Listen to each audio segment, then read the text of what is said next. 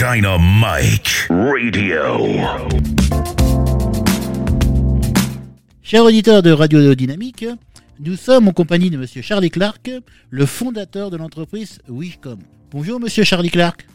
Bonjour Luc, merci de me recevoir, merci de m'inviter. Alors, est-ce que vous pouvez nous présenter votre entreprise? Oui, avec grand plaisir. Wishcom, nous sommes un cabinet en stratégie orale.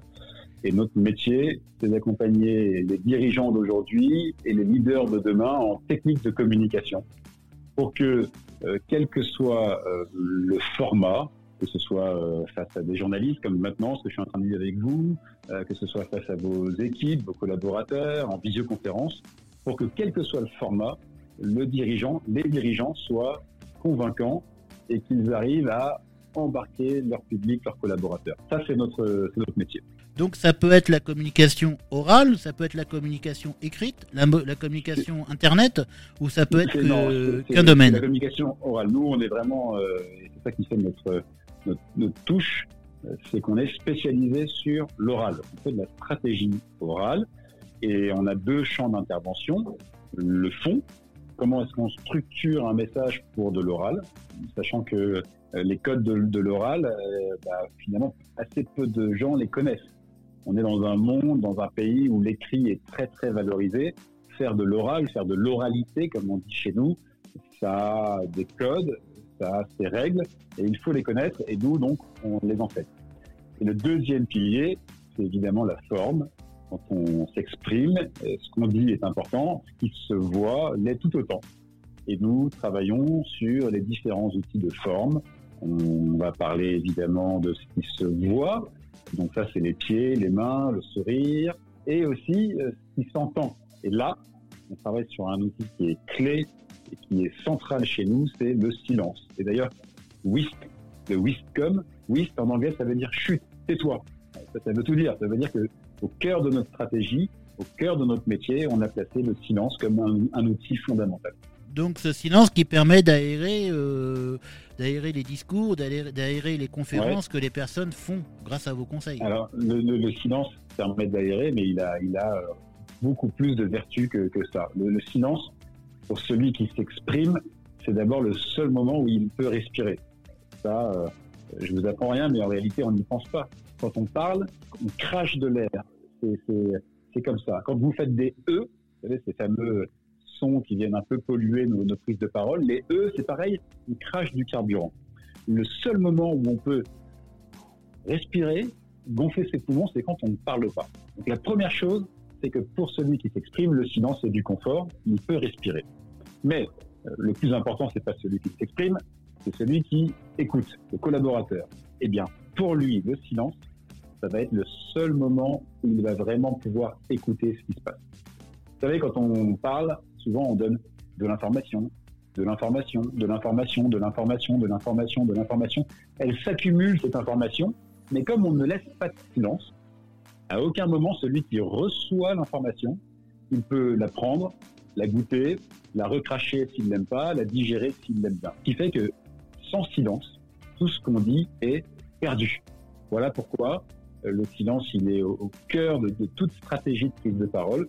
il permet à celui qui parle de respirer, il permet à celui qui écoute d'écouter. Et ça, bah, c'est assez rare.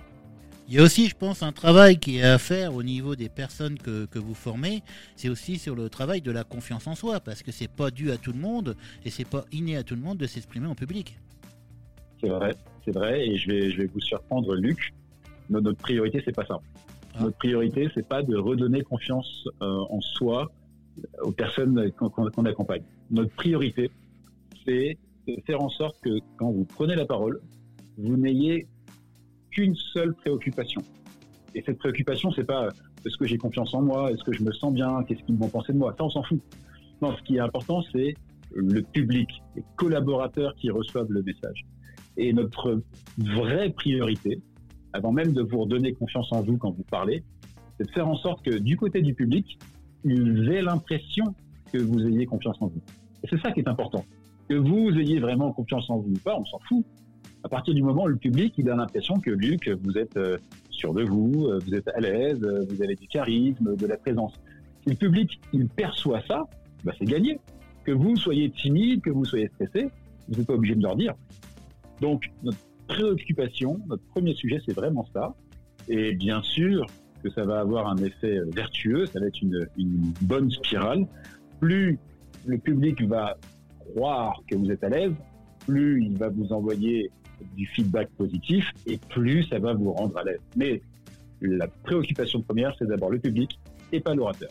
Je pense aussi qu'il y a un travail au niveau des messages que vous l'envoyez, au niveau des messages clés ou des comment dire des, formules aussi clés qui permettent aux personnes de pouvoir euh, vous écouter. Oui. Donc la première des choses, c'est que parler, c'est apprendre à se taire. Ça, on vient d'en parler assez longuement. Donc ce sont les silences. Et la deuxième euh, règle en communication, quand on s'exprime à l'oral, c'est que euh, il faut parler au public de lui. Et souvent, moi, je dis, vous lui parlez de vous, il s'en fout. Vous lui parlez de lui, il y a son œil qui lui. Ben, c'est vraiment ça. Ok, donc la seule chose que doit faire l'orateur, c'est s'assurer que quand il s'exprime, il est au plus proche du public, au plus proche de ses préoccupations, euh, au plus proche de ce qu'il a envie d'entendre.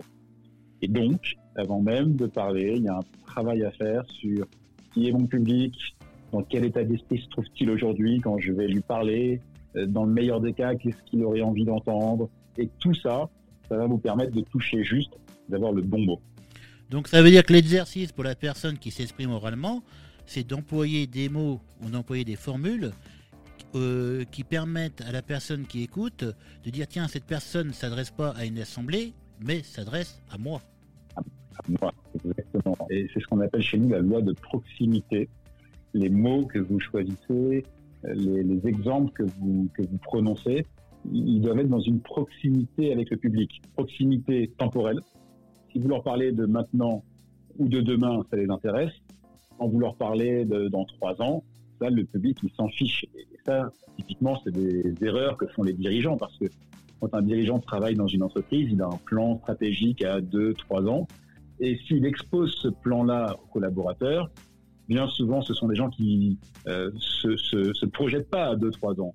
Et donc, ça ne va pas les intéresser. Proximité temporelle. On parle au temps présent. Proximité aussi géographique. C'est une règle que vous connaissez sans doute en journalisme. On parle de la règle du mort kilométré. C'est que un mort dans mon village me touche, me concerne beaucoup plus que 100 morts dans le village d'à côté. Donc c'est un, peu morbide ce que je vous raconte, mais ça veut dire quoi? Ça veut dire que quand vous allez parler au public de leur village, ça les concerne beaucoup plus que si vous leur parlez de leur région, si vous leur parlez de la France, de l'Europe. Et plus on grandit comme ça, moins ça les concerne. Et enfin, proximité euh, affective. Il y a quand même quelques sujets qui intéressent beaucoup les collaborateurs dans une entreprise. Et je pense que vous les connaissez. C'est euh, l'argent, euh, la famille, la santé, euh, les vacances et puis les diverses passions. Si, vous restez dans ce champ lexical, forcément vous allez concerner vos publics. Et tout ce qui est à côté au niveau des supports vidéo, audio, vidéo, audiovisuel, bah, c'est un complément de, tout ça, non? Ou c'est juste un complément? C'est un complément. Alors nous, on, les travaille, on les, produit hein, pour nos clients, mais il faut que ça reste un complément. Et vous avez choisi le bon mot. Or, ce que nous, on observe, c'est que dans l'entreprise aujourd'hui, les supports, ils sont très pondérants. Un, un dirigeant qui travaille une prise de parole, qu'est-ce qu'il fait? Il va d'abord créer son support PowerPoint. Et il se met devant son ordi, il crée ce slide. Et à partir de là, il va faire une présentation. Et quand vous faites ça, vous mettez euh, l'emphase sur euh, un sujet qui est en réalité secondaire et dangereux. Dangereux pourquoi? Parce que ce qui est visuel est euh, le plus fort pour celui qui reçoit le message. Autrement dit, quand vous diffusez un slide et que vous parlez par-dessus, le, son de votre voix est moins intéressant pour votre public. En revanche, l'image, elle, elle est euh, captivante. Et dans un premier temps, il va favoriser l'image.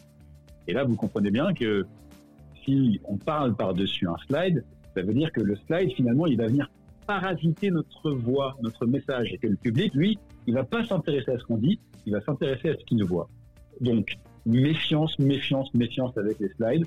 On croit que ce sont des aides, on croit que ce sont des amis, et parfois, ils nous éloignent du discours. Et eh bien avec tous ces conseils, je peux dire qu'on a quand même des petits, vous avez donné des petits trucs, quoi, des petites, euh, des petites règles et des petits trucs pour nous ah permettre d'améliorer notre communication. Quoi. Ça, c'est des, des, des, grandes, c'est des grandes règles qu'il faut, euh, qu'il faut s'appliquer. J'ai conscience que euh, j'ai rien inventé aujourd'hui, mais ce sont des, des basiques, c'est du bon sens, et c'est ça la prise de parole, c'est du bon sens et remettre les outils au bon endroit au bon moment. Aujourd'hui, votre euh, cabinet de conseil en stratégie orale, euh, il, comment dire, il intervient dans tous les domaines et dans toute la France?